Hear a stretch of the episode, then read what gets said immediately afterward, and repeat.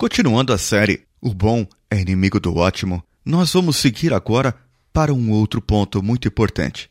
Eu desmembrei em três porque senão ficaria um áudio muito comprido. Somente eu falando fica muito cansativo. Então vamos lá, vem junto comigo e ouve essa terceira parte. Quer saber qual é? Depois da vinheta. Vem junto. Você está ouvindo Coachcast Brasil. A sua dose diária de motivação.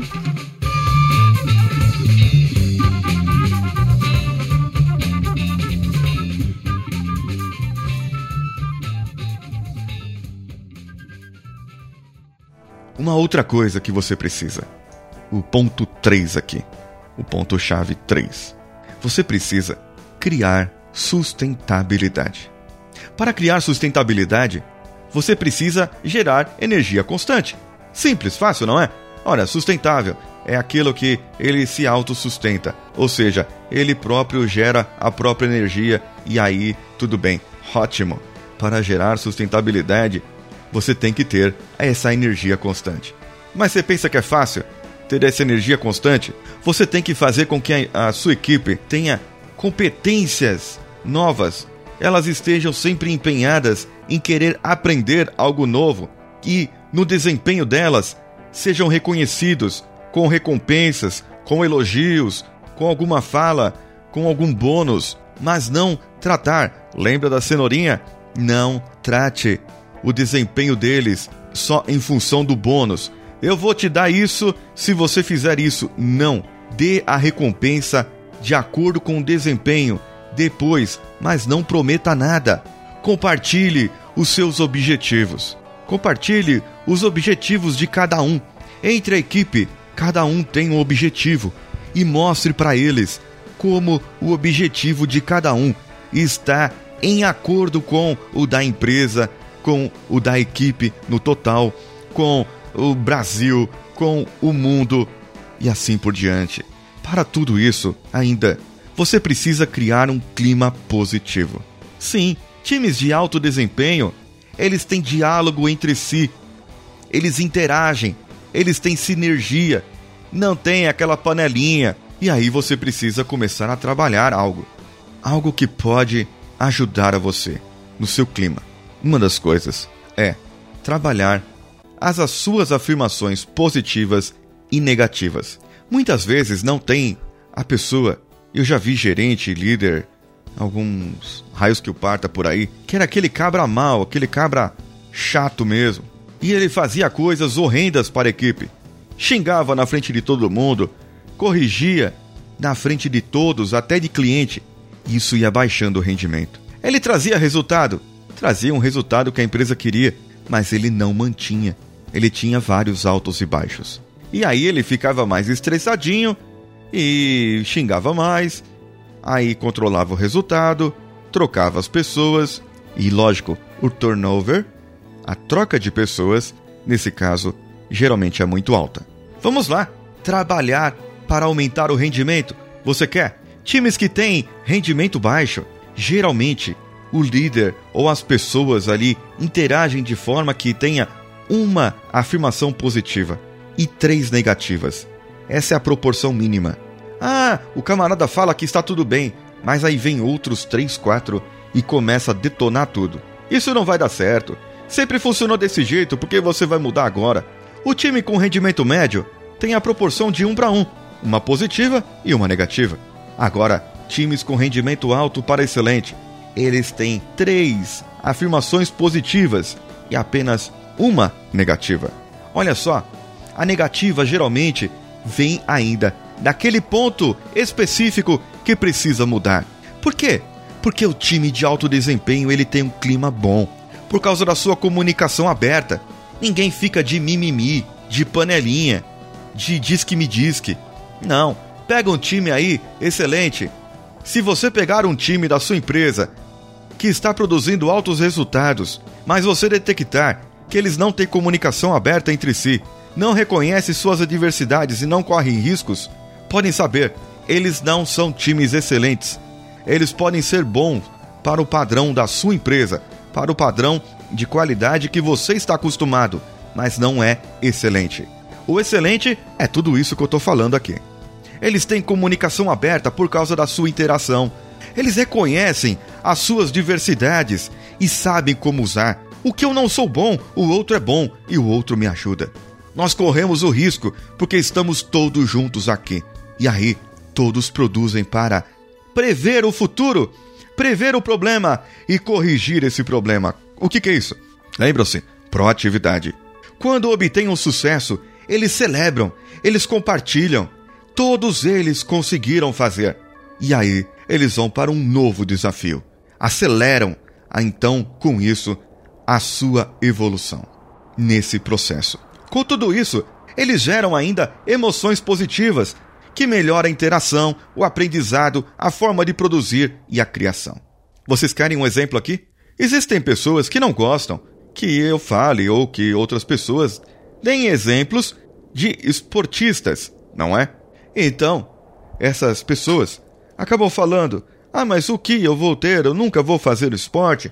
Por que, que vocês gostam de dar esses exemplos? Eu gosto de dar esses exemplos porque são exemplos bons para nós. Um exemplo disso são as equipes de Fórmula 1. Pode pegar um exemplo lá, qualquer uma.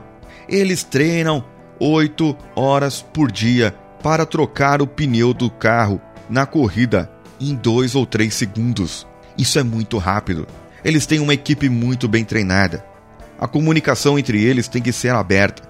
Eles reconhecem a diversidade. Aquele camarada é bom para pilotar, aquele é bom na mecânica.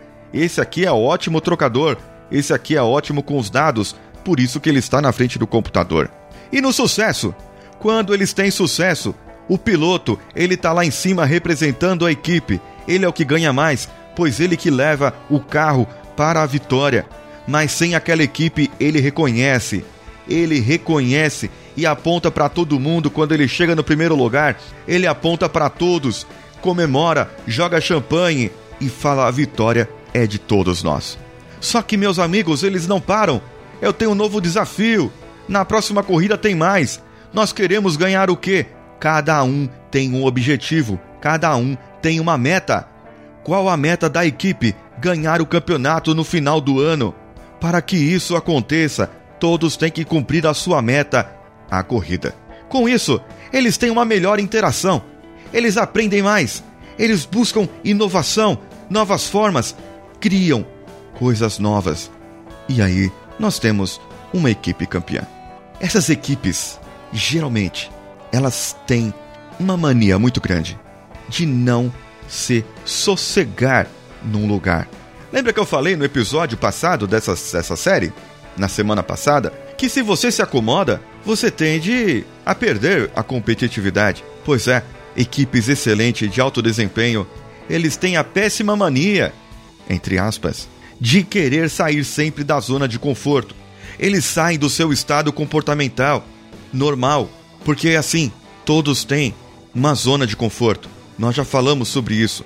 Mas se você sair, você vai assumir riscos. Eleva a sua ansiedade, o seu nível de estresse aumenta. E aí, o que eu ganho com isso? Você ganha maior foco, maior determinação, maior concentração. Vai para a zona de excelência e aí você tem a sua habilidade potencializada performance elevada, desafio e motivação em níveis controlados, nível excessivo de estresse, tem a zona de perigo e tem os altos desafios da zona de perigo. Cuidado com isso. Cuidado, se você elevar muito o seu nível, você pode comprometer a sua equipe. Então, cada equipe tem um limite. Cabe ao líder sempre motivar e gradualmente ir aumentando para que os desafios possam ir até onde a equipe aguenta sempre motivando. Lembre-se, sem motivação não existe ação. Uma outra coisa, para gerar energia constante, renove sempre as habilidades. As equipes que querem sair da zona de conforto estão sempre competindo com outras, estão sempre competindo entre si, mas é uma competição saudável e eles próprios querem melhorar, eles próprios querem ter a sua renovação de habilidades. Lembra-se do episódio que falei sobre capacitação e treinamento. Então, volta lá e ouve de novo. E aí você vai entender o que é isso. E uma outra coisa: você, como líder, não pode deixar esfriar. O sucesso veio, eu alcancei, e agora não deixe esfriar.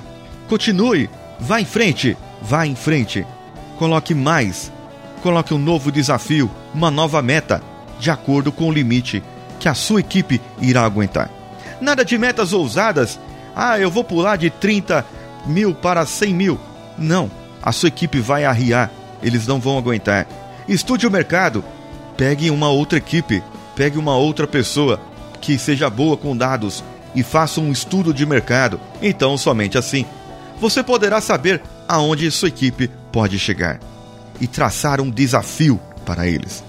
Por último, depois da sustentabilidade, você deve desenhar um futuro. Trace o destino mais estimulante, mais entusiasmante possível. Encoraje a sua equipe para que eles façam parte do crescimento da sua empresa, para que eles pertençam à projeção, para que eles acreditem no seu sonho. Se eles acreditarem em você, eles te seguirão onde você quer que vá.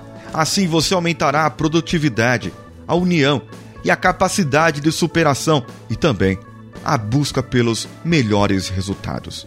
A visão de futuro vem de você, líder. Vem daquele que deve entusiasmar as pessoas, deixar claro que todos fazem parte dele. E isso eu já contei. A equipe de Fórmula 1 faz muito bem. Todo mundo faz parte do campeonato. Se um errar, o campeonato está comprometido. Assim, a empresa cresce, todos crescem, todos têm oportunidade. E só vai acontecer quando alcançarem o resultado.